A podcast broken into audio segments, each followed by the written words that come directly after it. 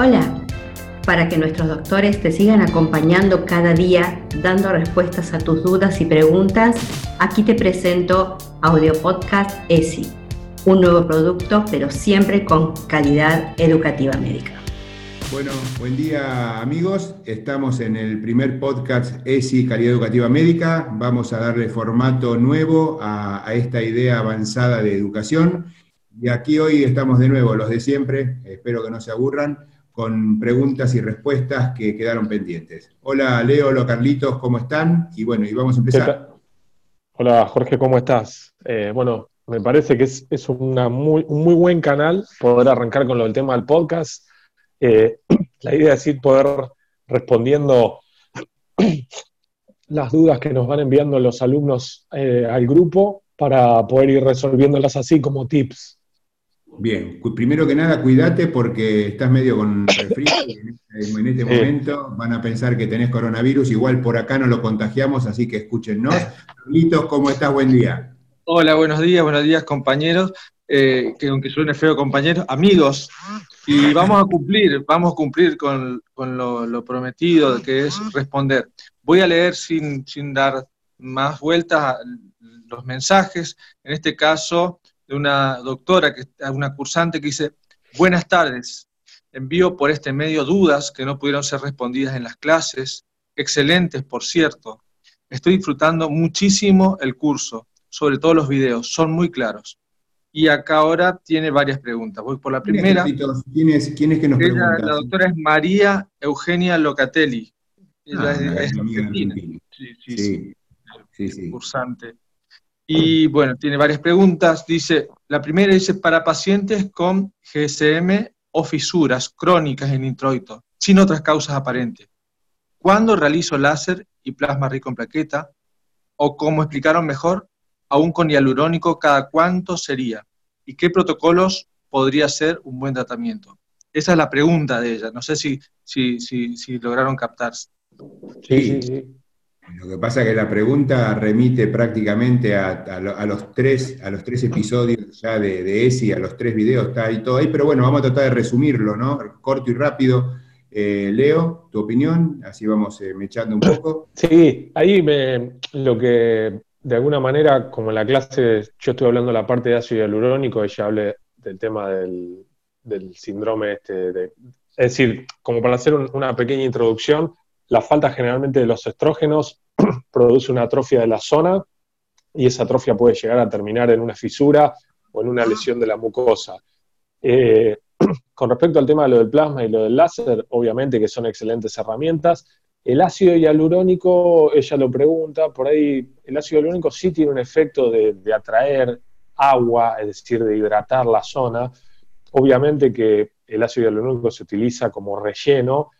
No creo que tenga mayor beneficio por ahí para el tema este. Me parece que va a ser mucho más beneficioso la utilización primero de ácido hialurónico, de, perdón, de plasma rico en plaqueta y de láser, y después, una vez que haya tratado la zona con eso, sí se puede evaluar la posibilidad de un ácido hialurónico para tratar de buscar eh, algún tipo de volumen. Pero no me parece que debería ser el primer paso del tema del tratamiento.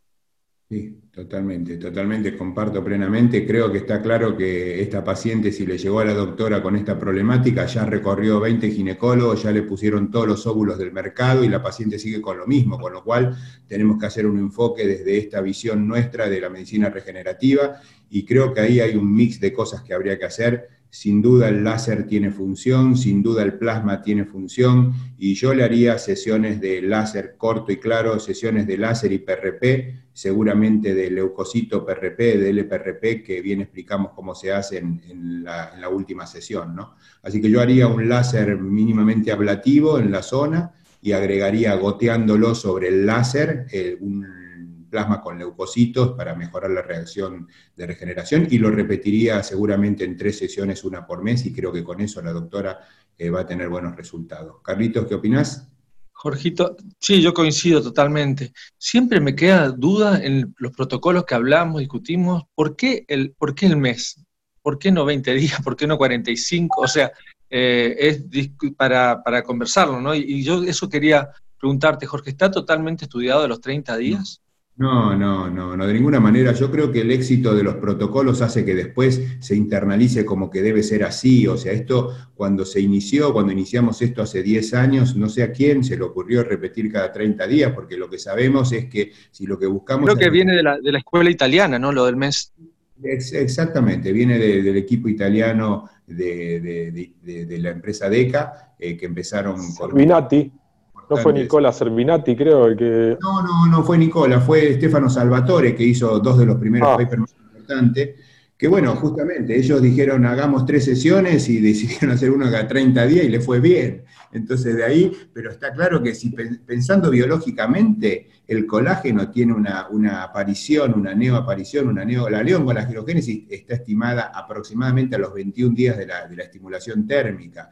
O sea, en realidad los 30 días son una, reproducción de lo que dijo el otro y uno puede hacerlo cada 21 días, cada 45 días, o sea, es más o menos uno por mes, o sea, esto no es una cuestión matemática y simplemente de ahí viene, o sea, sí, claro, no tiene mucho sentido pensando en neocolagénogénesis y neoangiogénesis hacerlo menos de 21 días, pero digamos, no hay una razón para el famoso uno cada 30, es como que venimos repitiendo todo lo mismo y nos va bien, entonces, bueno así, ¿no? Sí, viste que, bueno, eso siempre quería eh, conversar y un poco a veces uno se presenta con pacientes muy queridas que quiere uno mejorarlas, quiere uno darle más beneficios, sin importar lo económico, porque nosotros sabemos que la parte mm, de uno por mes ayuda a que el paciente se, fidelice con un tratamiento, pero si, se hace cada 10 días o cada 15 días y vemos que, el, por ejemplo, un plasma rico en plaqueta cada 15 días y vemos que el, estímulo, tal vez estimulamos en otras partes donde faltaba estimular, porque no sé si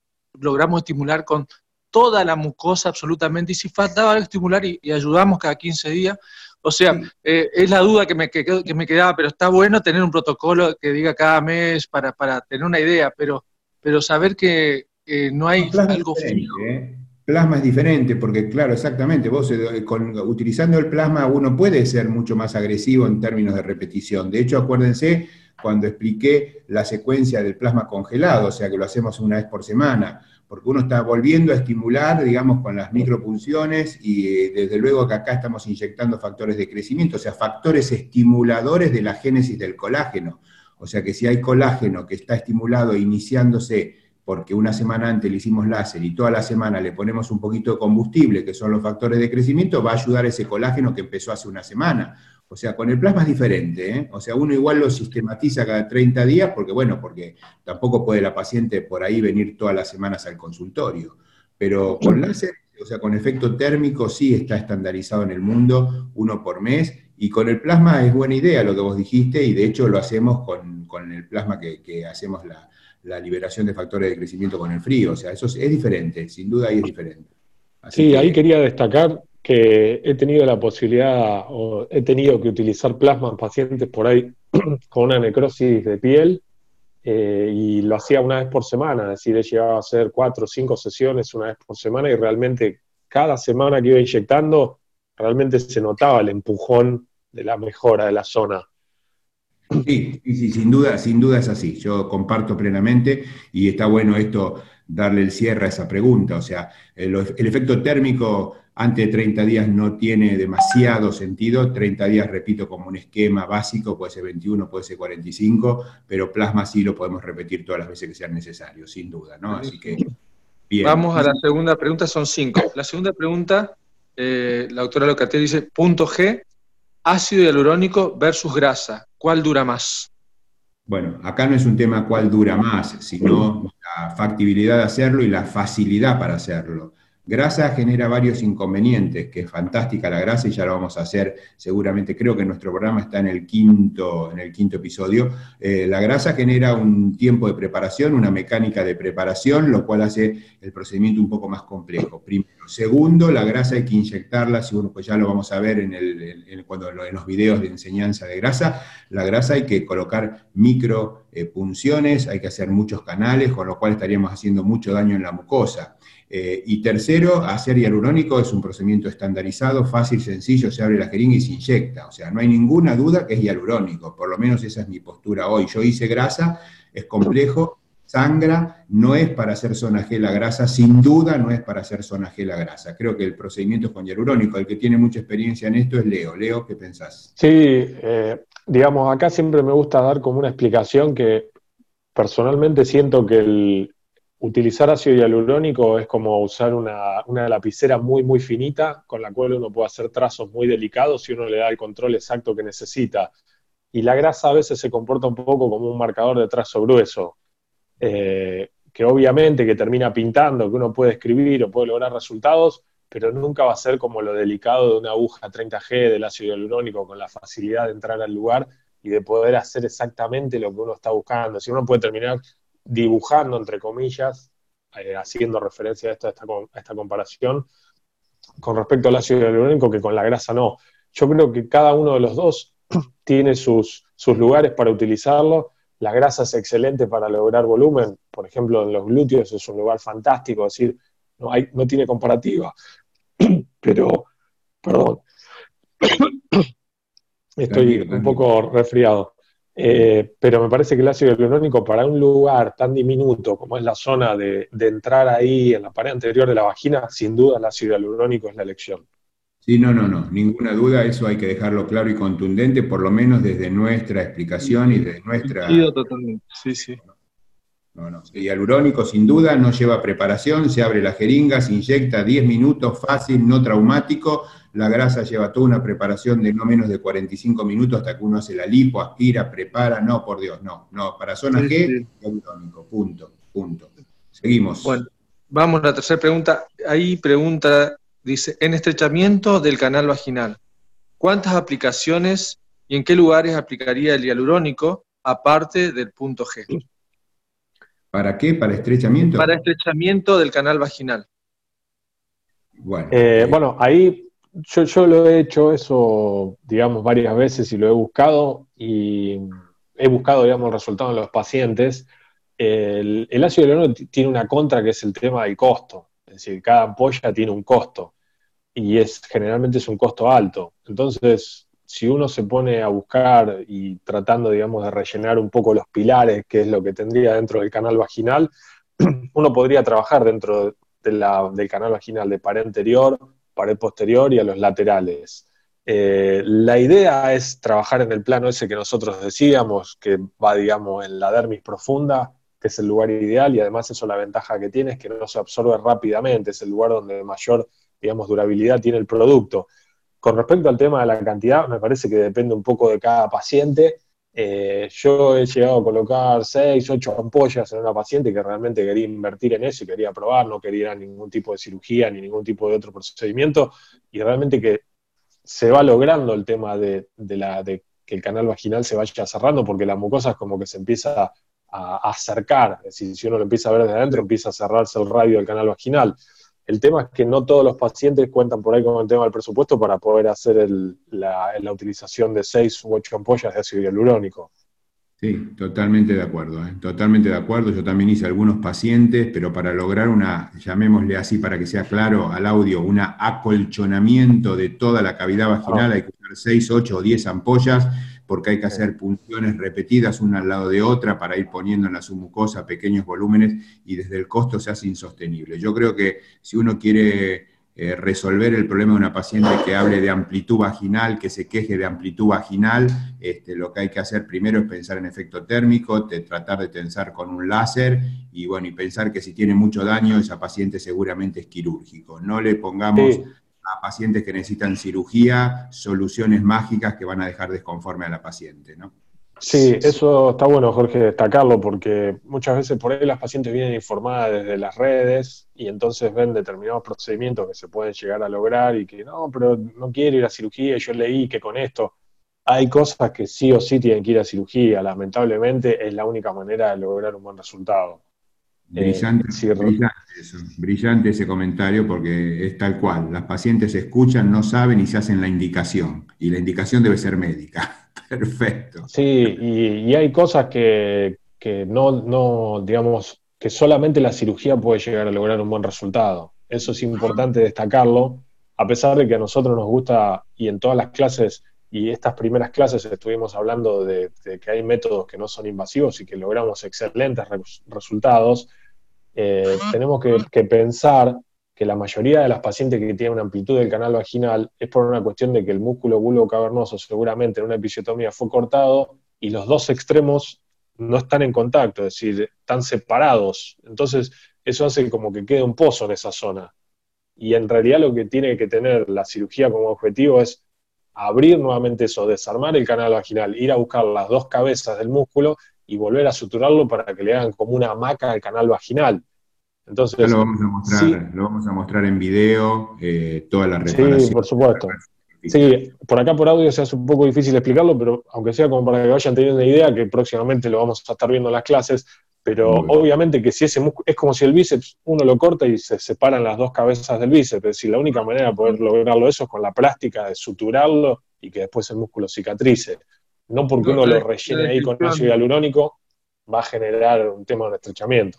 No, no, la descripción es perfecta, es perfecta la descripción, Leo. Se entiende perfectamente. Clarísima, clarísima y para no, no sumarnos a una corriente de opinión donde todo lo quieren resolver con láser, donde hay algunos que están inventando perineoplastia con láser, eh, bulboplastia con láser, este, cistoceli, prolapso con láser, y bueno, y nosotros tenemos que decir la verdad, y la verdad es que cuando es quirúrgico es quirúrgico y eso es una indicación médica, así que... Sí, tenemos que saber las limitaciones de cada técnica, exactamente. Exacto, exacto. vamos al, cuarto punto. Bueno, el cuarto punto, eh, la doctora pide, ¿podrían enviar un consentimiento para aplicación de hilos? ¿Cómo no? Eh, este, es un consentimiento informado. Y el quinto punto es, en vulva, para lograr volumen en labios mayores, ¿en qué sitios pongo el hialurónico?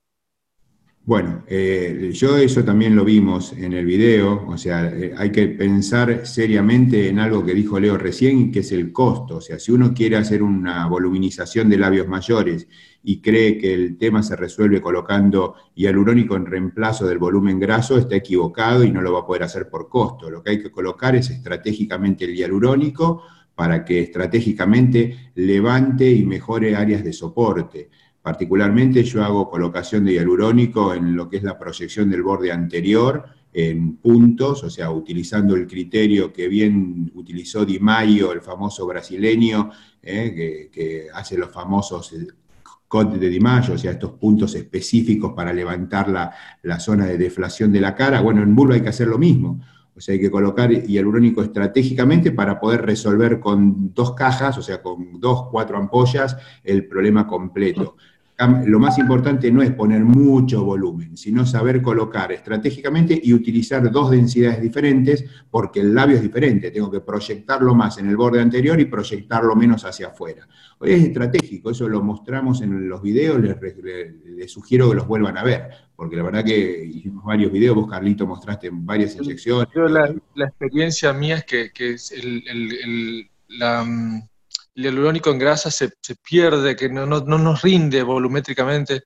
Es como vos decís, Jorgito, hay que, hay que eh, ver dónde colocar, la estrategia es importante.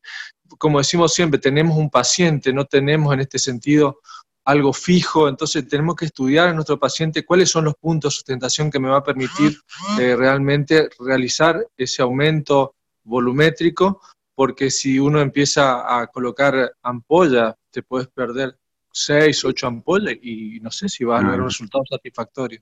Imposible. Bueno, ahí hay, una, hay una corneta que suena, que nos está avisando que el tiempo se está acabando, que los compañeros y los amigos se están agotando y que este podcast se va terminando. Creo que hemos respondido a la doctora Locatelli, chicos, así que me parece que por ahora es hora de cortar, editar y mandar. No sé qué opinan, saludamos, ¿qué les parece? Sí, desde ya yo Obviamente que los alumnos cuando ahora escuchen esto me parece que se van a sentir con un poco más de ganas de empezar a enviar preguntas porque con esto también lo que están haciendo es nutrir a todo el grupo de alumnos para que las dudas que tengan ellos las puedan escuchar todos de esta manera, que sea mucho más fácil, mucho más amigable y desde ya que estamos abiertos a cualquier tipo de preguntas, los pueden mandar por WhatsApp, que ahí están nuestros números, las preguntas van a ser procesadas y van a ser contestadas. Perfecto. Bueno, este fue nuestro podcast ESI Audio 1 y los invitamos a todos los que lo escuchan, pasárselo a sus amigos para que se vayan formando también y se vayan incorporando a esta legión de enamorados de la ginecología regenerativa. Chicos, hasta la próxima. Saludos. Gracias. Por hoy nos vamos, pero Esi está aquí esperando por más y más amigos. ¿Dónde? En www.calidadeducativamedica.com y en nuestro WhatsApp más 54 911 2665 8733. Seguí cuidándote, formándote en casa.